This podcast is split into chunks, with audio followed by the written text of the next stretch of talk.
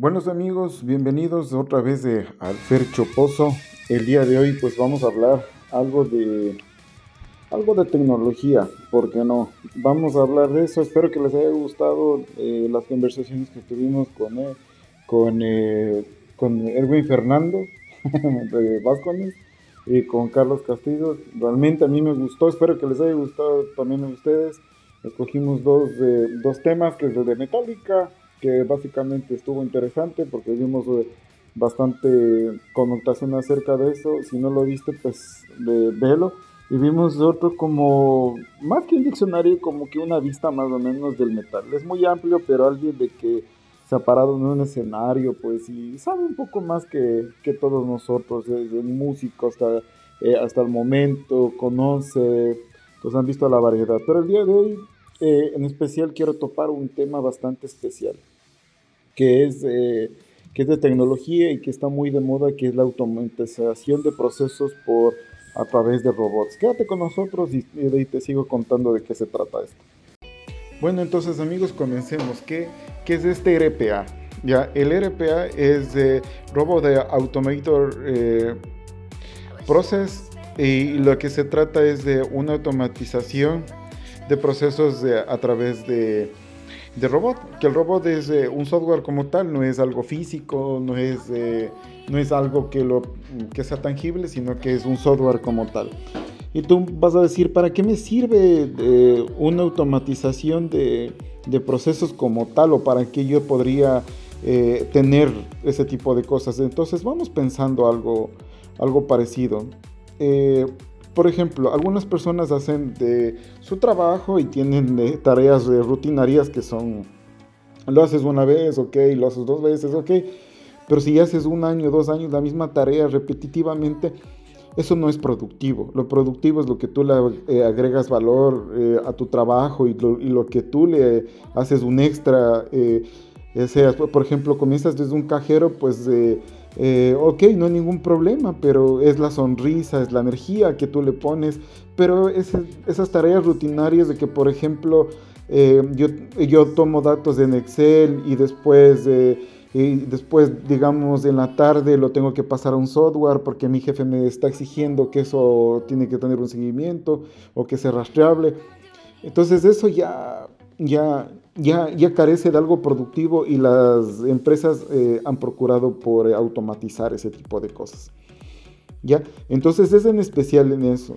Entonces vamos yendo más atrás. Entonces esto quiere decir que alguien, eh, que va a venir un robot y, y me va eh, a quitar el trabajo. No, en ningún sentido, porque el robot no piensa, o sea, va a venir un desarrollador, va a venir una persona al que le va a dar órdenes y va a seguir tus pasos automáticamente y va a hacer exactamente lo que tú haces en el día, va a tratar de replicarlo eh, a nivel de programación, nada más, ¿ya? Es decir, que si es que tú, por ejemplo, no le cuentas algo de tu trabajo, el robot no, no va a poder cómo conectar de ese punto al punto que tú no le estás diciendo. Ya, la parte positiva es esa, o sea, que, eh, que te va a ayudar eh, a tu día a día, vas a ser más productivo y todo ese tipo de cosas y te va a ayudar, ¿ya? Eh, ¿Es, es gratis o es pagado o, o, cómo? Hay una versión gratis y una versión pagada, la versión gratis, la que he visto yo es muy limitada y hay que programar demasiado, pero las que tienen precio están muy bien realmente. Tiene un buen precio, algunos es muy caro dependiendo de de lo que te ofrecen y dependiendo el número de bots, bots es el número de, de, procesos que están automatizando, eso le vamos a decirle ahora bot, ¿ya? Y eh, dependiendo de eso, pues eh, va tu cotización. Va desde un barato que es de, de Rocketbot o de un caro como Automation. ¿Cómo escoges? Según tu necesidad y según lo que tú necesitas, ¿ya? Pero, por ejemplo, eh, ¿cuál sería un punto eh, tú me vas a decir, ok, pero por ejemplo, eh, yo no he visto muchas personas que hagan eso. Simplemente tú te vas al banco, alguien te ayuda, por ejemplo, con tu préstamo, llenas un montón de, documentación que a veces no sabes. Y si no está ese procesito automatizado de, del que del Excel o de que la foto, de que el PDF, de que todo eso, toda esa información, Antes al, asesor bancario le tomaba horas y horas. Entonces hoy ponen una carpetita, todo eso. Entonces viene alguien, jala la información, pone en los sitios que tiene que estar y ve, se acabó. Y pues lo que le tome, ¿no? O sea, podrías dejarlo, por ejemplo, durante al final de la noche, que se haga en tu máquina y ya, y no, hay, no hay ningún problema. Incluso estos de robots pueden despertar tu máquina, pueden simular las acciones que tú haces y llegas en la noche y llegas al día siguiente, pues ya ves todo eh, procesado, dormiste bien, estuviste bien en tu casa, pasaste tiempo con tus hijos y pues eh, al día siguiente va, va a venir el señor ya con toda la data llena y pues le vas a, eh, a servir con una mejor cara o, con una estrategia ya más, más pulida. Entonces para eso es lo que ayuda. Ya, por ejemplo, pero ¿cuál es el límite de un, cuál es la desventaja de, de un RPA? Que que el robot no piensa, ¿ya? O sea, eh, no decide por ti. Por ejemplo, digamos que este tipo de, de ingresos al personal que hacemos de Excel, viene alguien y que no reúne mucho la, la, hoja de vida y lo pusimos en el Excel y no califica y si no fui tan cuidadoso de programarlo de, con algún criterio, el robot va a decir, esta persona sí se va. Ya, entonces él no decide por ti.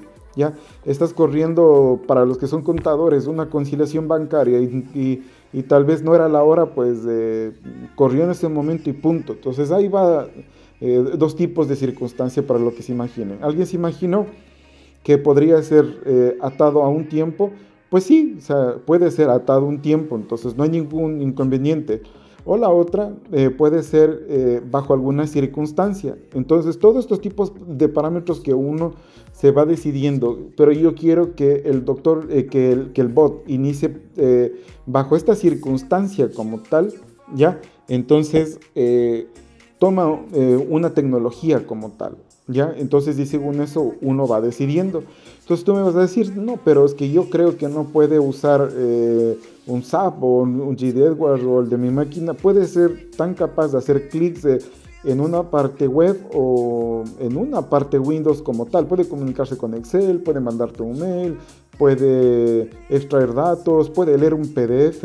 Eh, si es que la data está estructurada, significa si es que está bien, eh, siempre es la misma data, tienes una cabecera, tienes de tal, pues no hay ningún problema.